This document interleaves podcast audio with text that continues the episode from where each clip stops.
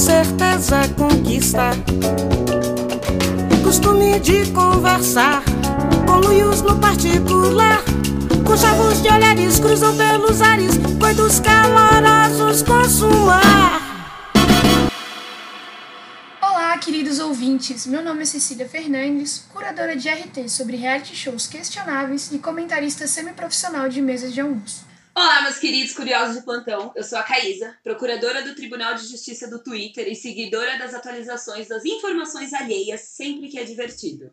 E como essa conversa nunca acaba por aqui, vem com a gente nas redes sociais. Nós estamos no Instagram e no Twitter como oficialcepode. E para além das redes sociais e para manter aquele contato com as lindas e lindos dos nossos seguidores, você pode entrar em contato no contatocpode@gmail.com ou no nosso Curious Cat no link da bio do Instagram. E nos nossos esforços de estar ainda mais próximo de você, querido ouvinte curioso de plantão com conversas melhores, referências culturais afiadas e informações necessárias, o Cepod expandiu as asas para o WhatsApp. Isso mesmo. Queremos que o papo aqui seja sincero, de um para um. Para isso, você pode chamar lá no PV no 629 8127 9306 ou clicar no link do grupo que tá lá no nosso perfil do Insta ou do Twitter. E eu te espero lá. Este podcast é 100% produzido de forma independente, com as universitárias que vos falam bancando todos os gastos de produção para colocar conversas melhores no mundo. Para que o nosso trabalho continue existindo, nós precisamos da sua ajuda. O assunto aguçou sua curiosidade? A discussão faz total sentido? Então vem trocar essa ideia com a gente e traz um amigo pra roda. Compartilha, dá aquele play e entra no Curiosos de Plantão com a gente. Há quase um ano, a pandemia bateu em nossas portas e isolou a grande maioria em suas casas. Nesse período, foi o entretenimento que esteve presente nos nossos dias. Mas no episódio de hoje, queremos dar destaque a um dos maiores cases de entretenimento nacional, o Big Brother Brasil. Não gostar desse programa faz parte, mas é impossível negar o alcance e a influência desse reality. Somente no ano passado, o programa teve mais de 1,5 bilhões de votos em uma das fases eliminatórias no mês de março, o que equivale a cinco vezes a população brasileira. Com o nome inspirado na figura do Grande Irmão, presente no livro 1984 de George Orwell, essa produção é originária da Holanda e foi importada para o Brasil em 2002, quando houve a primeira edição. De lá para cá foram 21 temporadas, unindo desconhecidos e agora semi-celebridades e celebridades sobre o mesmo teto, colocando-os para ser vigiados durante 24 horas e expostos ao escrutínio da sociedade brasileira. No episódio de hoje, queremos conversar sobre este programa por um ponto de vista comunicacional, mas também pela nossa perspectiva pessoal enquanto consumidores do entretenimento. E para conversar com a gente sobre esse assunto, eu convidei ele, meu amigo maior do peito e maior comentarista anônimo do reality show de todos os tempos, Kleber. Oi, gente, tudo bem? Eu sou o Kleber, tenho quase 30 anos nas minhas costas, faço esse ano, 2021. Jornalista, trabalho com comunicação corporativa há mais de oito anos e amo televisão brasileira, amo barraco, casos de família e é isso aí, estamos aqui para falar de Big Brother hoje, hein? Uhul. Mas antes da gente entrar nesse assunto polêmico e cheio de pautas para a gente conversar, vamos exercer o nosso léxico requintado com o CAC para você que não sabe, Kleber, e você, se for um ouvinte novo chegando na nossa bolha, o CAC significa certezas afirmativas questionadas unicamente por instinto, e é o nosso jogo oficial de perguntas aleatórias para descontração. Antes da gente passar essa pergunta hoje, que eu acho que vai render um papo muito bom, eu quero saber se vocês estão prontos para poder engatar nessa conversa. Sempre aposto. Então me diz, Caísa e Kleber, hoje mais uma vez todos os participantes com C aqui, né, seguindo a, o nosso branding desse podcast. Eu quero saber qual tipo de jogador ou jogadora você seria na casa mais vigiada do Brasil. Porque a gente tem alguns padrões, né? A gente tem o que chora, a gente tem o, o VTZera, a gente tem o barraqueiro, a gente tem a pouca que só dorme, entendeu? Então, assim, entre os padrões desse reality show, qual vocês acham que seria e por quê? Eu acho que eu teria grandes grandes chances de ser a Poca, por um histórico aí de vida. De privação do sono, né? Mas, sendo a Caísa, mano, numa casa linda daquela, com aquele tanto de comida, eu acho que eu ia passar o tempo, o tempo todo comendo. A gente, eu ia arranjar briga por causa de coisa na casa, porque eu sou preguiçosa também. Então, eu acho que eu seria cancelada. Porque assim, a Poca ela não foi cancelada até agora pela Poca. Se fosse qualquer outra pessoa, é, já seria chamada de planta. Então acho que no começo do programa, com muita gente interessante, eu seria meio planta. Real. E você, Kleber? Eu não sei muito bem. Eu acho que eu não seria planta, não. Eu acho que eu seria mesmo. Eu não seria o barraqueiro, mas eu estaria envolvido nas barracas, nas polêmicas. Porque eu sou aquela pessoa que é assim. Eu falo, não vou me envolver, gente, não vou me envolver, não vou me envolver. Quando eu corto a cena, eu me vejo gritando já no meio do, do cenário, entendeu? Então, assim, eu ia estar tá envolvido nesses rolos. E aí eu ia estar tá num lado. Eu, eu geminiano que sou, ia estar tá tentando não pegar lado de ninguém, mas uma hora eu ia escolher um lado e eu ia ficar puto e eu ia estar, tá, enfim.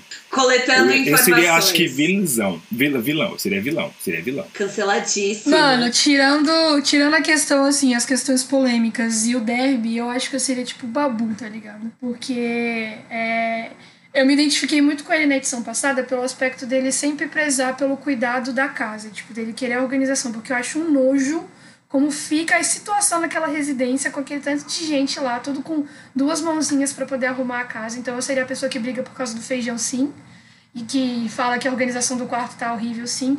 Mas estrategicamente falando em questão de jogo, né, também, eu acho que eu seria a pessoa observadora, assim, meio o Bill agora, só que sem fazer tanta merda e muito menos beijar a Carol com K. Então, assim, eu gostaria de ficar mais nesse campo da observação, porque eu acho que, está, que falta isso, entendeu? Eu fico vendo que a galera lá entra lá num, num afã de, sei lá, de dar certo logo, cria amizade sem conhecer a pessoa. Tu não sabe se a pessoa é bolsominion, entendeu? Tu não sabe se a pessoa é, é, Entendeu? Então, assim, eu acho que a observação talvez eu conseguiria. Mas, assim, sendo sincera mesmo, talvez eu seria a Juliette também, que eu falo pra caralho. Sim. Eu passo mal. A probabilidade da Caís aqui ser a Juliette, de ser tirada de inconveniente, que fala alto, na vida isso já acontece, imagina no Big Brother, meu Deus. Então a gente fica nesse limite aí de vários personagens e muitas personalidades. Fora que é uma, uma, uma briga de ego, né? Como você falou, Cecília, a galera, tipo, primeiro já quer se aparecer, já quer ser amigo, já quer Ainda mais pensa você conhecendo um monte de famoso. O povo tudo famoso morando com você. Gente, eu acho que não sei. Não, não ia saber lidar. Eu não julgo a galera que tá ali, porque eu não ia saber lidar.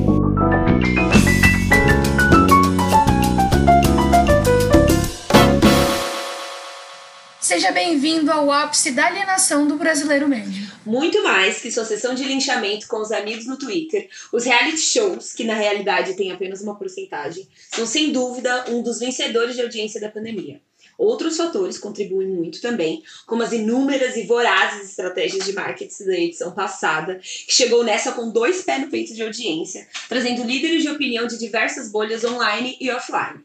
Eu, particularmente, costumava pensar que só assistia BBB quem não tinha nada para fazer e achava bobo. Ao mesmo tempo que eu assistia 24 séries diferentes e dormia, dormia acordada, acordava na frente do computador. Enfim, a hipocrisia. Mas a verdade é que inúmeros fatores contribuem para esse tipo de programa ser tão cativo. O primeiro é que somos humanos. Sim, uma das nossas habilidades únicas que nos ajudam a nos comunicar com um número massivo de pessoas é a principal razão de gostarmos tanto desses e de outros programas. A nossa habilidade de acreditar em mitos, histórias e principalmente nossa habilidade de imaginar. Se você leu Sapiens, o professor de história israelense Yuval Noah Harari, sabe do que eu tô falando. Para você que não tá ligado, o professor no livro explica que o que, nos, o que nos diferencia mais de outras espécies é a nossa habilidade do, de nos aglutinar em um grande número de membros em cada comunidade para nossa sobrevivência. E fazemos isso principalmente através da nossa linguagem e imaginação. E claro, as consequências delas, a história e os mitos que nos são contados. Hoje, somos uma tribo de 7,2 bilhões e vivemos inseridos no sistema global capitalista por um motivo todos acreditam na mesma história mundial. E com o programa não é diferente. Cada pessoa ali inserida tem uma história a ser contada. E o Coringa, na mão da emissora, foi acrescentar personagens já conhecidos e aclamados pela população, juntamente com outras figuras nunca antes vistas. E aí, se você acrescenta nessa sopa toda nosso sentido de identificação junto com os personagens, onde por eles podemos ver similaridades com o nosso jeito de ver e lidar com o mundo, coloca aquela pitadinha de voyeurismo e exibicionismo e um planejamento planejamento de comunicação feito por uma equipe e voilá, assunto na boca pro povo para falar. E aí, pra gente entrar nessa conversa depois dessa apresentação maravilhosa da Caísa, eu queria fazer uma pergunta para vocês dois. É, principalmente nesse aspecto do que ela falou sobre a gente adicionar celebridades dentro do programa como um coringa. Porque para mim, na edição passada deu certo, mas nessa edição é um tiro no pé, tá saindo total pela culatra o planejamento. Porque durante muito tempo o Big Brother foi esse programa para transformar pessoas desconhecidas em famosos e não pessoas famosas em mais famosas ainda, né? Ou em grandes fracassos, como a gente está vendo. Como é que vocês entendem essa estratégia deles de adicionar pipoca e camarote? É, eu, assim, eu acho que é um tiro certeiro quando é feito. Eu não sei se tem alguma estratégia, se tem. Óbvio que sempre vai ter, mas eu não sei se dessa vez eles erraram. Porque assim, eu acho que super é um tiro certeiro porque o brasileiro ele quer ver como que o famoso vive. Ele quer saber quem é esse famoso, a não ser a marca. Ele quer saber quem é o indivíduo. Então, colocar uma pessoa que você admira muito dentro de uma casa como essa, você começa a saber como ela come, como ela se comporta. É um zoológico, assim. Então, você consegue acompanhar desse modo. Então, eu acho que traz audiência. O que eu acho que está é, tá acontecendo de erro nessa edição, é, que eu estava até pensando e falando ontem sobre isso, é sobre as grandes marcas. No ano passado deu super certo, né? Edição de Manu Gavassi, Thelminha, Babu. Deu super certo. PicPay e outras marcas super investiram e dessa vez eles chegaram com mais força ainda para investimento. Entretanto, tá uma comoção nacional e, e, até eu acho que talvez um senso comum sobre a galera que assiste de ser uma edição pesada, de ser uma edição complexa, uma edição muito densa, que eu não sei se as marcas estão repensando, tipo, putz, eu tinha isso aqui para investir na edição toda, hum, eu não quero aparecer tanto mais nesse sentido. E aí sim vai ser um tiro no pé, porque eles vão perder o que eles querem, que é dinheiro, né? Então eu acho que dá super certo colocar famoso mas dependendo do famoso, que é o que a gente tem visto ali dentro, tá dando, de certo modo, errado. Só que eu não sei até que ponto, pra Globo, isso é um erro. Porque, querendo ou não, publicidade positiva ou negativa ainda é uma publicidade, né? Mano, é, eu acho que, tipo assim, essa edição escancara muito como as pautas que estão é, se tornando mais relevantes dentro da sociedade, e aí tem toda essa alimentação da, das emissoras com, com a sociedade e tudo mais, é, essa conversa né, de ida e volta que rola, o quanto as marcas ainda não estão preparadas para ter certos tipos de conversa e como elas têm sido rasas nos últimos tempos. Elas são é, importantes, estão em alta, sim, mas elas estão sendo feitas da, da, da forma correta. Essa edição está mostrando assim explicitamente que não. Que aí você tem exemplos como o Fiuk pedindo desculpa por ser homem. Precisava daquilo? Será que era mesmo esse sentido da conversa? Sabe? Então, tipo assim, foge do ponto principal quando você coloca pessoas despreparadas para ter as conversas que, que, que, a gente quer ter, entendeu? Então, tipo, é isso, né? Quem sai ganhando no final das contas é a Globo, porque ela traz esse, esse mar de gente, de, de de espectadores que não são delas para uma plataforma que é dela, mas rola essa releitura, né? Do, do que ela imaginava que ia acontecer e o que está acontecendo de verdade. Então, eu acho que essa edição acaba ficando realmente cansativa porque tá todo mundo pensando muito.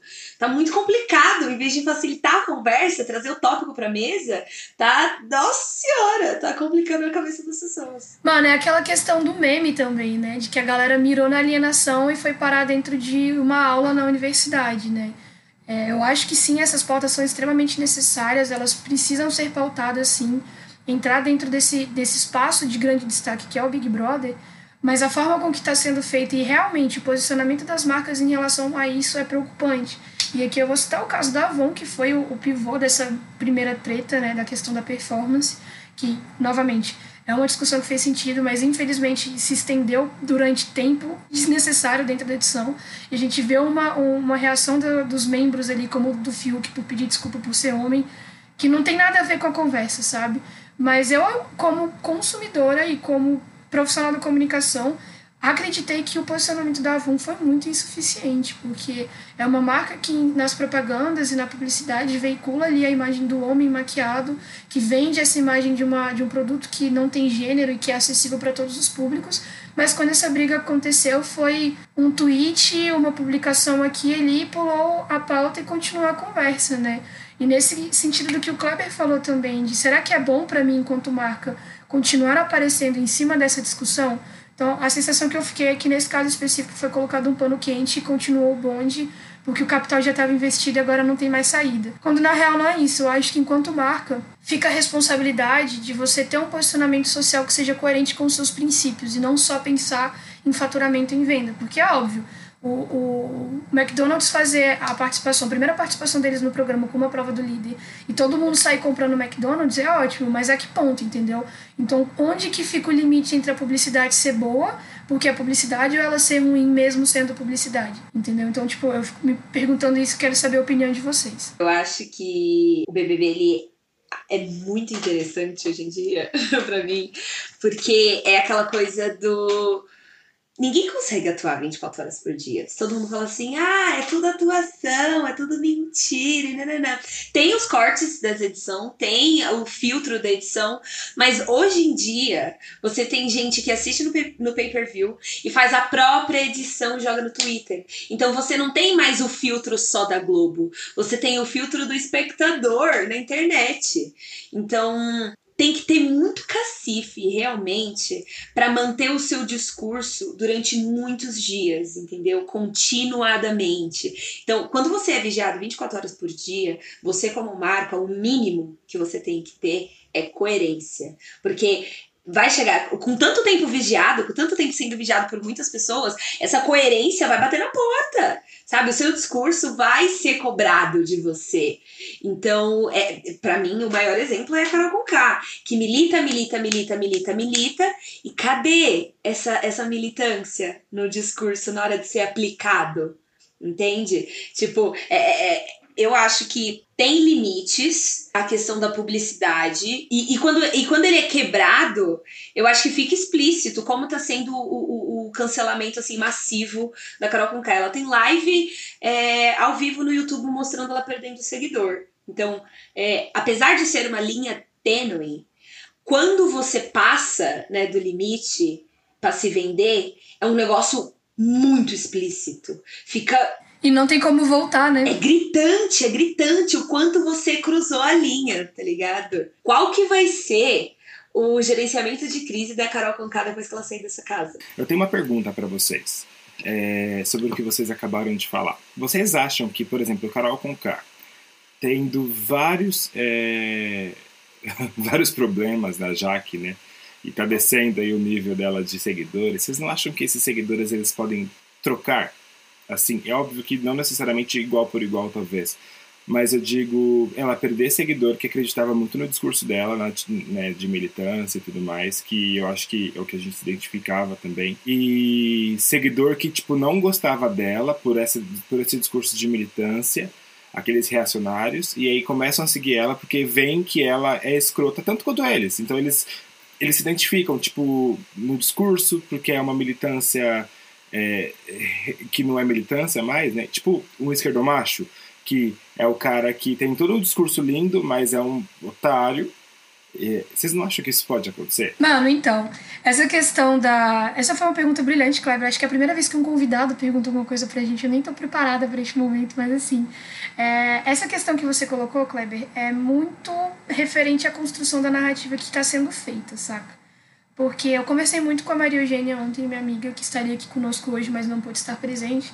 E ela me falou exatamente sobre essa imagem que a emissora Rede Globo está construindo a respeito da militância com essas participações.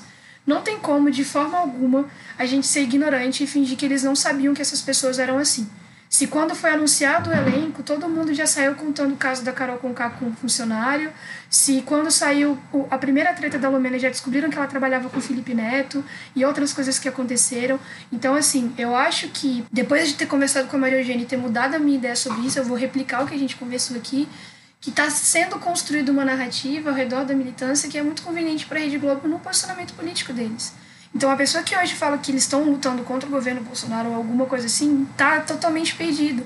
Porque se tem uma coisa que está sendo construída dentro dessa edição, além de uma narrativa étnico-racial, né, de, do negro raivoso, do negro que ataca, do negro que é do mal, que é o vilão, tem essa questão da militância, saca? Então, nunca foi tão reforçado num espaço de entretenimento que a, que a militância é ruim. E eles não estão tendo que fazer tanta coisa, só colocar essa galera junto numa casa 24 horas, entendeu? Então eu concordo com isso que você está falando.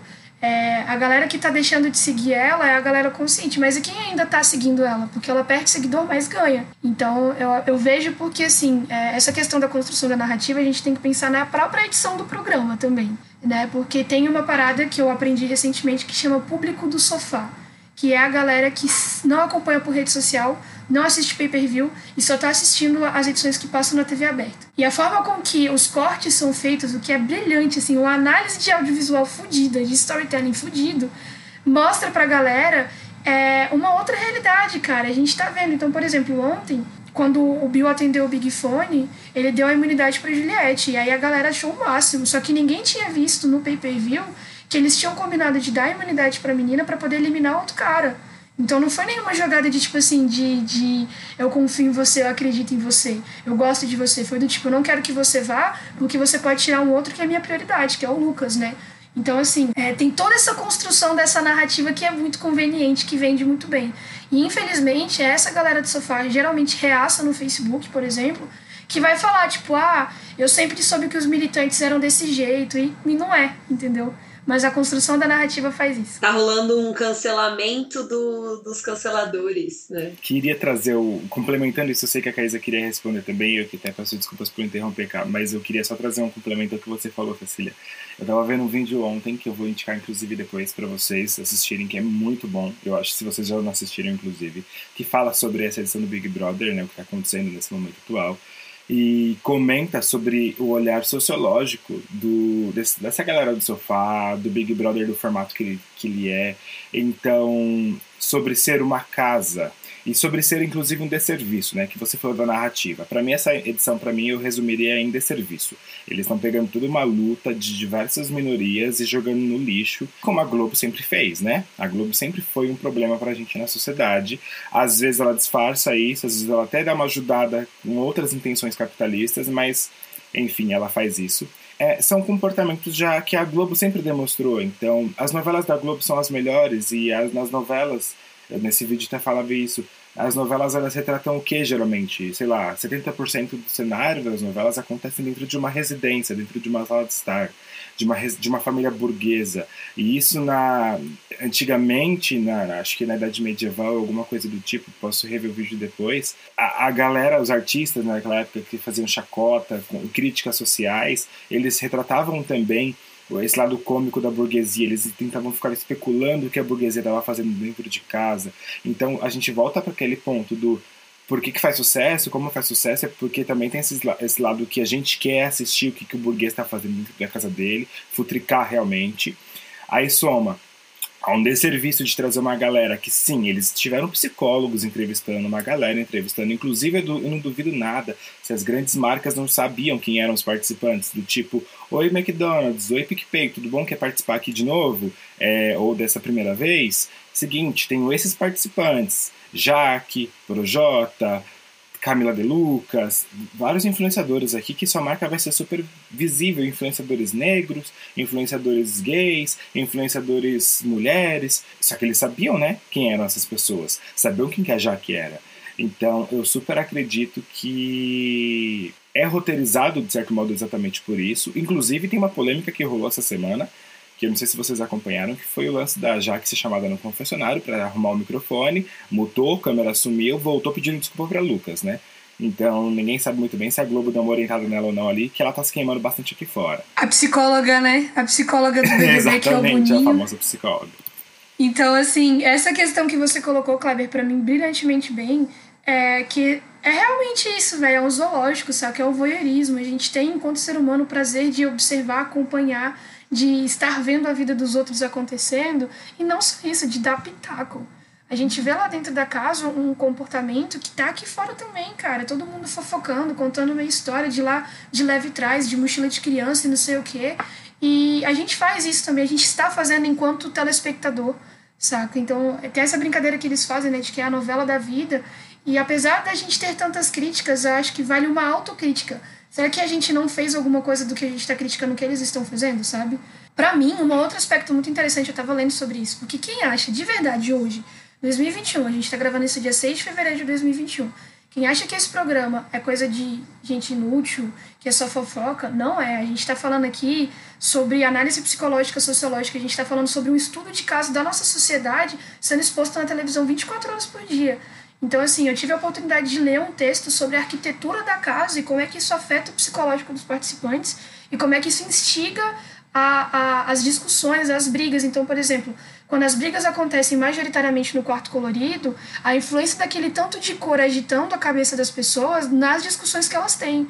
E isso não são coisas colocadas por acaso. Você acha que aquela parede rosa horrível do, do banheiro lá, aquela parada horrível do, do espelho prateado com espelho rosa e amarelo e não sei o que, é tudo proposital, sabe? É uma construção real da gente ter um, um espaço que seja propício para pautas e coisas que estão acontecendo, entendeu? Gente, mas para mim, real, o BBB é uma máquina de dinheiro. Gente, aquele programa respira dinheiro. Ele fala dinheiro.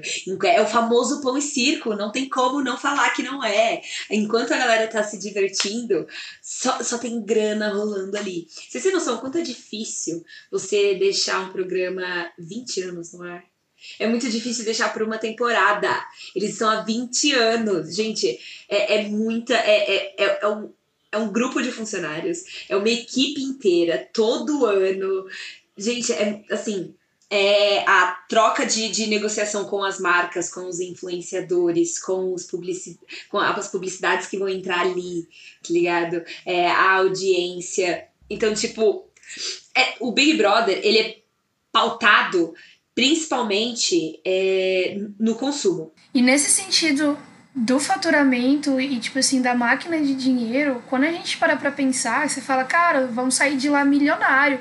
Um milhão de reais não é nada na conta da Rede Globo depois desse programa, saca? É tipo assim, nenhum risco. Eu pesquisei aqui rapidamente é, uma notícia a respeito do faturamento né, dessa edição em relação aos patrocinadores. E depois de vender a última cota de patrocínio, eles já acumularam uma receita bruta de 470 milhões com o programa, só de patrocínio de marca. De marcas que aceitaram antes da gravação, as que estão negociando agora, porque tem muita marca querendo correr atrás do prejuízo e aceitando cotas extremamente caras, é muita gente, tipo assim, de verdade.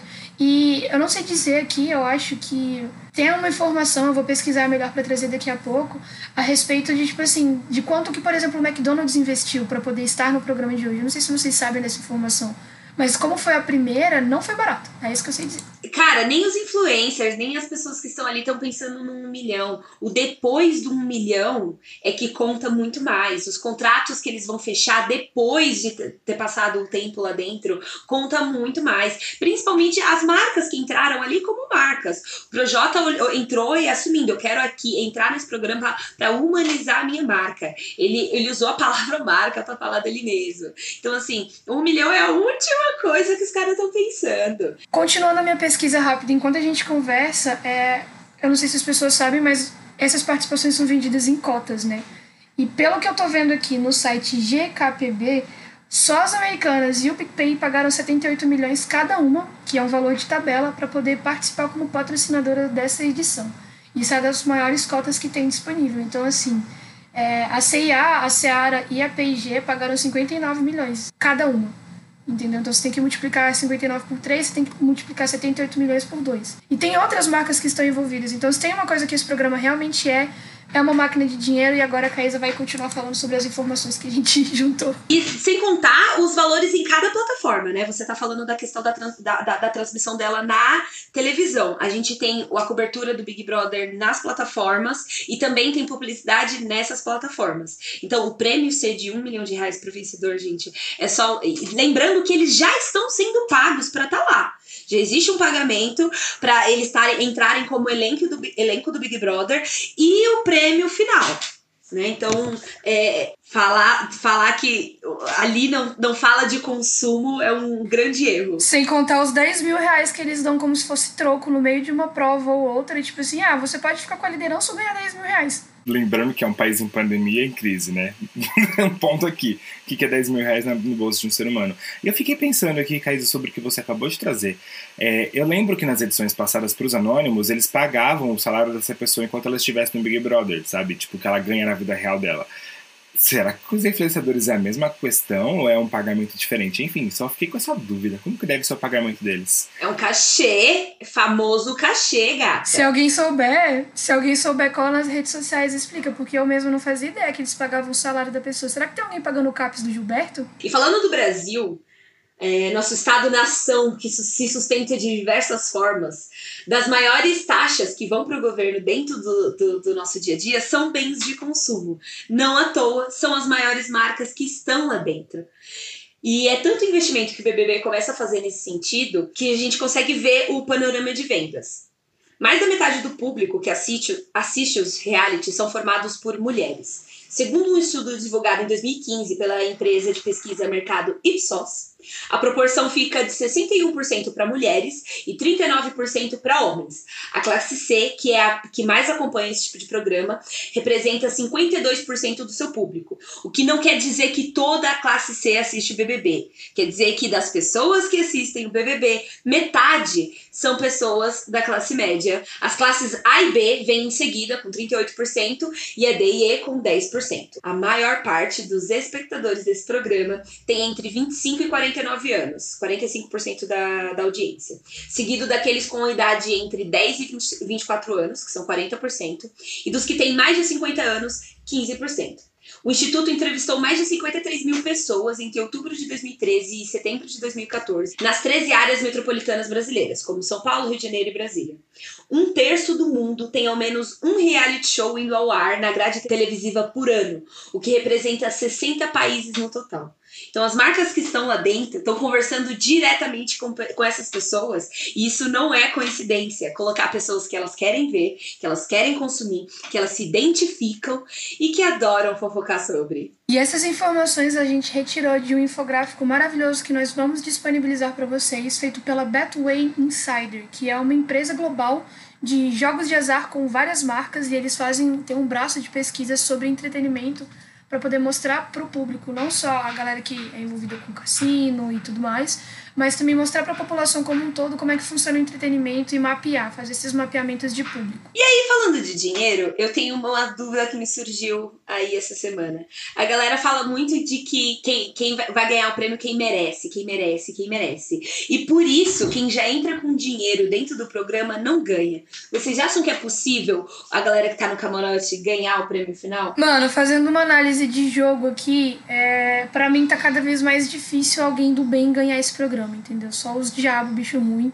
que estão com chance. Porque, assim, pensando numa questão de proporção, são 15 pessoas contra 4, entendeu? E tem que ter muito jogo de cintura para conseguir fazer isso funcionar. Sendo que a maioria dessas pessoas do grupo de 15, né, que estão contra os Imaculados 4 da atual edição, são pessoas que estão no camarote, são pessoas que têm grana, mas para mim, o mais interessante dessa adição de celebridades é que são pessoas que já têm uma quantidade financeira, tipo assim, eu acredito, né, pelo que eu li, que se a VTube respirar, ela ganha um milhão de reais, porque ela já tem contato com muita marca, ela já tem um conteúdo muito estabelecido. Mas ali dentro, Caís, eu não acho que as pessoas estejam atrás só do um milhão de reais, entendeu? É sobre a visibilidade, é sobre a plataforma. Porque você estar lá dentro enquanto semi-celebridade ou celebridade é uma roleta russa. Por exemplo, eu não ouvia falar do Rodolfo, do Israel Rodolfo há muito tempo. Olha que eu estou aqui em Goiânia onde você canta marca evidente para chorar por causa do ex sempre. Mas assim, eu não ouvia falar sobre o cara e agora ele tá 24 horas aparecendo na minha televisão, aparecendo na minha frente, no pay-per-view, na internet, em todos os lugares. E isso tá dando uma visibilidade para ele, para as músicas dele. Eu tô falando no sentido de que o cara cantou um trecho da música dele e entrou nos assuntos mais falados do Twitter, entrou na, nas listas no Spotify de músicas mais ouvidas. Então essa visibilidade às vezes vale mais do que o dinheiro, mas como eu falei, é uma roleta russa. Você não sabe se isso vai ser bom para você ou se vai ser ruim. Para Manu Gavassi, por exemplo, a edição de 2019 foi maravilhoso. O que essa menina fez depois de sair da casa é notável. Mas para Carol Conká, por exemplo, ela só vai conseguir fazer feat com o Projota e acabou a vida dela, entendeu? Eu acho que nem com o Projota. É, eu queria só trazer uma observação sobre o que você acabou de falar. Você falou da Manu Gavassi. Para mim, eu fico até com um pouco de raiva mais dessa edição, porque ela só faz eu gostar mais da edição passada. Porque assim, a edição passada deu certo, né? É, vocês lembram, né, gente? A gente? Eu lembro de estar com os amigos no Discord discutindo sobre o Big Brother ao vivo, assim, na hora. E essa, a galera só tá falando, velho, tá pesado. Assim, é isso, né? Tá super burburinho. No dia da eleição do Senado e do Congresso, a pauta foi BBB no Twitter, ninguém falou sobre isso. Né? A gente mudando nosso rumo do país, assim, para um, penhasco abaixo, a galera falando do Big Brother. Então, eu sei que tá assim, popular, tá super visível, mas a do ano passado é que, pô, mano, trouxe a esperança talvez que a gente precisava pro Brasil, né? Porque desse ano, para mim, só tá tipo assim: esse, realmente, se essa galera é um recorte do nosso, da nossa sociedade atual, eu não quero estar nessa sociedade atual, porque, nossa, tá horrível, assim. Velho, e é muito essa questão também, Kleber, que você falou sobre não superar a edição passada.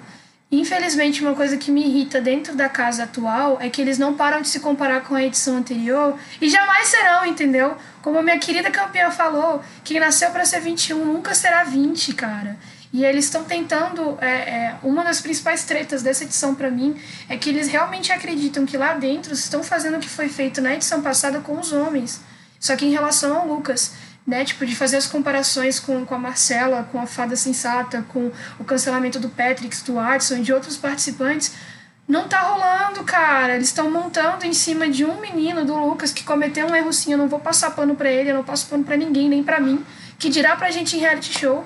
Mas que, assim, o que tá sendo feito, velho, não é o que eles estão pensando. E isso, para mim, é, é ao mesmo tempo irritante e intrigante, porque é muito isso, velho. Eles não têm a, a visão do jogo, saca? A gente tá aqui fora gritando com a nossa televisão, falando, velho, pelo amor de Deus, Carla Dias, sai desse ninho de cobra. E eles não estão vendo isso. Eles realmente acham lá dentro que a Carol Conká tá abalando. Então, assim, eu vivo todos os dias por tombos inéditos. Quando ela sair, gente, é, às vezes eu tô assim, de boa. O que é muito engraçado enquanto espectador. Às vezes eu tô de boa pensando, mano, qual que será que vai ser o discurso do Thiago Leifert quando ela for rejeitada e for expulsa da edição? Tipo, perdeu o paredão com o maior índice de rejeição da história. Porque é muito isso, a gente acaba se envolvendo num nível muito pessoal também, não tem jeito. E nessa edição rolou uma coisa que eu gostei muito, né? Tipo, deixar a pauta do, do psicológico ser importante, sim, gente. Que nem todo mundo que briga com você é seu inimigo mortal. Essa parte pra mim, é o Gilberto, tipo, sacando, né? Tipo, é, eu acho que ele tava conversando com a Faro, algo do tipo, ele falou: gente, beleza, moleque errou, né, mas o que a Conká tá fazendo? Será que o povo lá fora não tá vendo isso, não? que, que vem, é, é, é, é, não, é, é, tipo assim, a pessoa deu um tapa, ela tá, tá devolvendo uma bazuca de tiro. Entendeu? Não tá sendo igual, não tá sendo desigual. Sabe, é um negócio exagerado. Você falou agora, é muito interessante, Reisa, porque Carol com K tá, tá com as asinhas soltas, assim. E eu tenho por mim, que eu acho que é o que a Cecília falou, tem aquele. Eu esqueci agora, eu ia pesquisar pra ela trazer, já trago, inclusive, eu dar uma buscada aqui na internet. Sobre aquele negócio japonês que tem a, a bola, né? Que tem as duas bolinhas preta e branca. Isso. Não, Yin Yang. É Yin Yang. Ikigai, Thaisa Reis. Ikigai é outra coisa. e aí, enfim, e aí nesse Yin Yang fala-se isso, né? Tipo, nem todo mundo é 100% bom, nem todo mundo é 100% ruim, né? Nem tanto o céu, nem tanto a terra. Todo mundo tá mais ou menos no meio termo. E é o que o Lucas para mim foi, assim, o cara errou, cagou, é isso, não podemos abafar isso, passar no plano como você disse, mas, ele, mas assim, também não podemos. Uma frase que o Projota falou e que eu gostei muito foi isso: a gente não pode ser juiz de ti aqui dentro. Né? O juiz agora do programa é o público e da vida é Deus. Então, assim, no que você acredita que seja Deus. E aí, enfim, eu gostei muito, só que depois eu soube também que o Projota deu uma cagada depois. Nem sei do direito do que tá acontecendo, porque eu vejo muito pelo Twitter, gente. Eu vou ser honesto. Eu vejo os negócios pelo Twitter, porque não tenho tempo de ver edição da Globo. E. nem paciência também. E, enfim. E aí o, eu fico pensando assim, é, tá, tá ela, tipo, sendo ela, Carol com K, e a galera dando mau crédito para ela, ela super de boas, tipo, agindo da maneira como, enfim, ela talvez seja na vida dela mesmo, e não tem ninguém dessa vez para dar uma segurada nela, se é que na vida pessoal dela tem. A galera tá tipo assim, beleza, é a Carol com K, deixa ela falar, deixa ela fazer, né? O que eu também vi uma galera comentando é, no, no, no Twitter que é assim, bem errado também, né? Se eu tô vendo alguém sendo maltratado, alguém sendo super, tipo, metralhado, velho, do meu lado, se eu ficar quieto, tô sendo conivente, sabe? Então, enfim, meu pensamento é esse. Acho que a Carol com K, ela tá com as asinhas soltíssimas, assim, a galera não tá segurando, e aí você, ela tá sendo o, aquele lado do Yang Yang ruim dela ao extremo, assim. O, o bom, se falar, tá, tipo, matando. Tá Isso que você falou, Kleber, dessa questão de não ter ninguém para segurar e das pessoas serem coniventes, eu vou trazer aqui o meu desabafo do pior problema dessa edição para mim, que é o tal do double standard, né? Que é tipo padrão duplo. Que é quando você aplica julgamentos diferentes para situações semelhantes ou em relação a pessoas diferentes que estão na mesma situação. Então, por exemplo, se a Juliette perguntar se pode usar sexta-feira no dia de Oxalá, que é quando pessoas dão bando do candomblé usam roupa branca, tá errado. Mas a Carol Conká falar que o Lucas tá com um demônio no corpo e que tem que fazer um exorcismo nele, pode, é engraçado a gente rir. Reclamar que a Juliette tá sendo vitimista e tentando pregar a bandeira da regionalidade porque ela é nordestina, pode. Mas falar que ela é desse jeito porque é da Paraíba e eu sou mais educada porque sou de Curitiba, é tudo bem, as pessoas riem. E eu tô falando disso porque nas duas situações, a Lumena, que é uma pessoa preta, de religião de matriz africana e nordestina não defendeu, não bateu de frente, ela só riu e concordou com esse tipo de comportamento. E tá errado, entendeu? Então, para mim, o pior é isso. Algumas coisas são lícitas, mas outras eu vou achar graça. Então, é errado o racismo, mas eu posso falar que a pele do Gilberto é suja. Eu posso falar que se esfregar um pouquinho ele fica branco. Mas se alguém falar alguma coisa pro Nego Dia ou pra Carol sobre a pele deles, aí acabou a edição tem que ser expulso, vão cair matando. Então, assim, até onde é conivente, porque eu tô com medo daquela pessoa ser forte na edição e eu me queimar, e onde é que entram os seus princípios enquanto pessoa? Eu não posso mentir, eu não posso deixar de, de observar quando o Projota tá rindo de uma piada sobre intolerância religiosa, ou quando a Lumena tá rindo sobre isso, ou quando pessoas que eu apoio, tipo, sei lá, é, quando a Carla Dias estava presente numa roda de conversa em que foi feito algo horrível, e mesmo eu achando ela uma gracinha, ela não fez nada. Isso fala muito sobre a pessoa. Você não dizer, você não se posicionar, é um posicionamento muito maior do que às vezes você fazer alguma coisa errada abertamente, eu acho.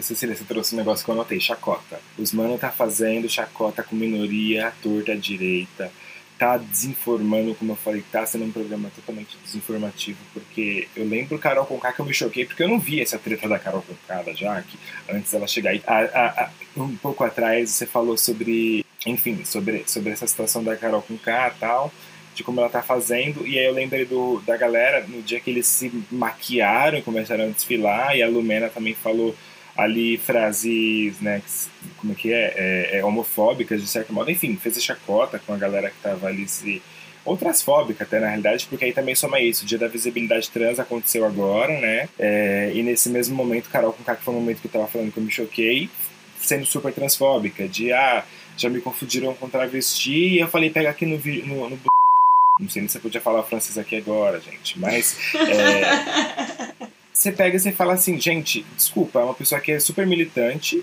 aí tá pra reaça ver, uma puta luta, lugar que mata pra caralho de trans, gay. Aí o Gilberto, o, o Rodolfo, tem a frase dele famosa de criatura gay é uma criatura que eu dou muita risada lá, que é divertida, que a galera pega no pé porque, ah, tá chamando de criatura e é, é na realidade é só o sotaque dele, não é nem sotaque, é é, vício de linguagem da região, de chamar as pessoas de criatura. Não é nem criatura o problema, Marindo. O problema é ser divertido. Como que você coloca uma minoria como chacota, como palhaço da sociedade, né? É, aí depois vira e fala, ai, Gilberto tá me cansando já, tá dando muito gritinho, sendo muito... É. Então quando é demais, fica chato. Quando é, um, é mediado, ele é mais ou menos... É, é, é, controlado, vamos dizer, é divertido. Esse programa tá assim, pegando minoria e, e, chutando. E isso é uma questão que você colocou, eu queria comentar. A Globo sempre fez isso. A gente não pode deixar de pensar que mesmo programas de entretenimento, não só programas de entretenimento, que tudo é política, tudo é posicionamento político social, tudo é pensamento sociológico e isso é uma coisa que eles fazem há muito tempo, véio, não é dessa edição de outros Big Brothers, das novelas que você citou. Por que, que, que é, a gente continua vendo a empregada preta em todas as novelas? Ou ela começa muito rica e depois ela perde toda a grana e volta de novo ao lugar da empregada preta? Por que, que a gente sempre vê o gay como o melhor amigo engraçado, o mordomo, o conselheiro, o piadista, o alívio cômico? E dentro dessa edição é a mesma coisa. E não é só limitado à emissora em si. Cara, acho que ninguém nunca mais vai querer patrocinar o nosso podcast depois desse episódio. Não é só a questão do entretenimento em si, dentro de um programa, ou dentro. É realmente o que você falou, né, é, Kleber, dessa questão de tipo assim. Se esse for um retrato da nossa sociedade atual, eu não quero fazer parte dessa sociedade atual. E realmente não tem como fugir. As pessoas aqui fora são desse jeito, mas o principal problema para mim é essa construção da narrativa. Porque as pessoas já estão extremamente polarizadas, mas no final do dia, a Globo reforça essa polarização aqui fora, no, nas redes sociais, com essa edição chula, mostrando só a metade do que aconteceu. O, o papo ridículo que foi ontem de eu ter que ouvir o apresentador do programa falando que a discussão que aconteceu sobre colorismo foi importante para poder despertar essa pauta. A gente está falando da vida das outras pessoas, a gente está falando de questões que me atingem. Cecília Fernandes pessoalmente. E aí me vem o diretor do programa postar que a pesquisa pela palavra no Google bombou. Mano, não é isso. Não é sobre isso. Não é assim que você discute pauta. Não é passando pano pro personagem fazendo piada de que vai tocar a flauta quando deitar do lado da mina no quarto. Não tá certo, entendeu? Então, para mim, é, deixou de ser entretenimento há muito tempo e agora eles estão perdendo demais a mão e, como resultado, criando uma polarização que a gente não precisa aqui fora. Mas no final do dia, eles fazem tudo isso e continuam ganhando dinheiro em cima da gente.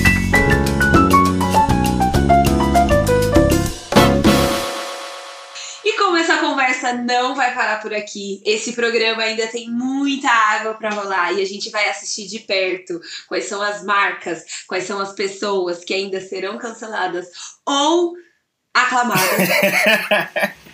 Nos acompanhe nas nossas redes sociais, no arroba oficial você pode no Instagram e no Twitter. E para os tímidos de plantão e curiosos também, vai lá no contato gmail.com ou no Curious Cat, onde você não fala o seu nome, mas você manda a sua mensagem no link da bio. Este, como tantos outros episódios deste podcast, não é uma conversa conclusiva. Aqui a gente trouxe algumas das nossas questões, observações, perspectivas enquanto consumidores, produtores e comunicadores no geral sobre este programa que está aí em voga e sendo pautado diariamente. Mas nós queremos saber a sua opinião e nós queremos que essas reflexões alcancem outros sofazeiros, outros twitteiros, para que a gente possa enriquecer essa conversa para além do meme, do entretenimento, do cancelamento e realmente trazer as discussões necessárias que podem surgir a partir disso. Então, envie este ou outros episódios para os seus amigos, manda no grupo da família, abre essa polêmica aí, se seus pais não acham que BBB é útil, mostra para ele que tem mais o que falar sobre sim, coloca no Twitter para poder concordar, discordar e estender essa conversa que é extremamente necessária. Mas para gente finalizar aqui, deixar um gostinho de quero mais, como sempre nós gostamos de fazer indicações. E hoje eu quero saber, Caís, o que, que você pode me indicar. Eu vou indicar outro reality, que de reality não tem nada, mas eu ainda suspeito muito que, se, que tenha. Chama Love is Blind, do Netflix. E se você não assistiu ainda, por favor, assista.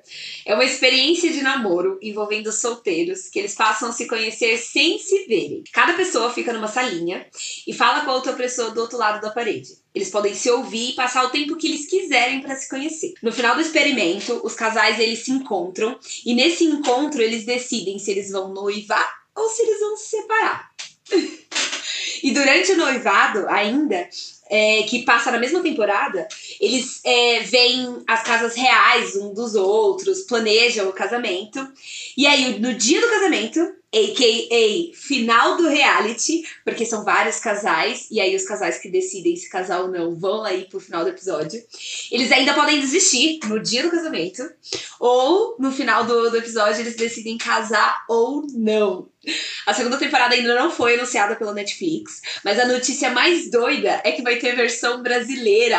Ah, e vai se chamar É o Amor. Eles ainda estão especulando se vão chamar a Vanessa e o Zezé de Camargo para apresentar, ou o Kleber Toledo e a esposa dele. Mas a verdade é que esses casais que passaram pela primeira temporada e casaram são, assim, hoje subcelebridades por aí no Twitter e no Instagram e tá todo mundo assistindo pra ver se vai dar certo ou não esse casal, mesmo fora do reality. Então fica aí um gostinho de realidade fake para quem quiser se divertir um pouco. E você, Kleber, o que, você pode indicar pra gente? Gente, é, duas coisas. Eu tava pensando aqui no meio da conversa, então surgiu uma indicação no meio dela, que é a gente acho que tem que levar essa discussão sempre, essa pergunta, para o porquê que a Globo traz essa galera pra ter voz, sabe? Então Vale a pena a gente mudar, talvez, a pergunta e cancelamento somente aos indivíduos. Não necessariamente que a gente precise cancelar a Globo, né? Não é isso que eu estou querendo trazer a, a, discussão. Mas o porquê que a Globo está fazendo isso, já que ela sabe quem que ela traz para falar, quem que ela traz para participar. É, e aí eu trago para complementar também um vídeo que eu assisti ontem, muito bom, né, do canal Tempero Drag, da Rita Von Hunt. É, o nome do vídeo é Imagens de Controle, BBB e As Queer, onde ela trata muito esse tema BBB, o que está acontecendo ali dentro, um pouco de antropologia, sociologia sobre o assunto, né, na visão que ela sempre arrebenta. E ela traz muita indicação por causa do Dia da Visibilidade Trans, muita indicação de mulher trans é foda que arrebenta no mercado de trabalho, nas pesquisas, na, nos estudos, enfim, várias áreas, aulas. Então tem muito conteúdo rico ali para a gente se aprofundar um pouco mais nessa temática. E a minha indicação, como a Lumena autorizou fazer essa indicação aqui hoje, eu estarei indicando o meu primeiro reality show da vida que infelizmente durou pouco, mas marcou a minha memória. Então, se você, assim como eu, cometeu uma loucura de quarentena e cortou o cabelo, a minha indicação é o reality show de cabelo por um fio da GNT, que foi apresentado pela Juliana Paz durante 2011, durou bem pouco, foi de setembro a dezembro, mas nunca saiu da minha cabeça e aqui eu faço essa piada horrível sobre cabelo mais uma vez, porque eu sou uma entusiasta de qualquer parada que mostra essas transformações assim. É, o programa ele reuniu 12 cabeleireiros de vários lugares do Brasil e eles iriam disputar em provas criativas para mostrar o talento nas composições de looks. Eu acho que era um prêmio de 50 mil reais né? Eles recebiam um tema e tinham tempos determinados e tipos de cabelo diferentes para entregar o resultado em um editorial fotográfico. Então era assim, tudo de bom. Juntava fotografia com cabelo, transformação, aquela coisa maravilhosa. Então tinha quem era especialista em coloração, corte, penteado, finalização ou tratamento químico, e cada um tinha um ponto fraco. Então tinha um cara que conseguia cortar muito bem, mas ele não sabia fazer a finalização do cabelo. Tinha quem conseguia fazer uma coloração boa, mas não conseguia tirar a química do cabelo. Então eles recebiam cabelos crespos, cabelos é, alisados, cabelo com química, cabelo que já recebeu 40 mil camadas de tinta. Não podiam escolher, era aleatório, era separado num sorteio e tinha que entregar um resultado no final. Então os temas que eles recebiam era algo assim, penteado de noiva, ou tendências da moda, clipe de pop, e aí eles tinham que criar a partir disso. Era um programa que eu era apaixonada. E eu acredito que os episódios estão disponíveis no YouTube para quem quiser assistir. Vale muito a pena. Eu acho que a televisão brasileira nunca mais foi a mesma coisa sem esse programa maravilhoso. Mais uma vez, obrigada, Kleber, pela participação. Vamos continuar essa, essas atualizações da vida alheia nas redes sociais. Obrigada por ter vindo e eu espero te ver de novo por aqui também. Fechou, gente. Muito obrigado pelo espaço. Um beijo para todo mundo e fiquem bem. A gente se vê na sua sala, no seu sofá, na sua televisão e redes sociais. E até semana que vem. Ah,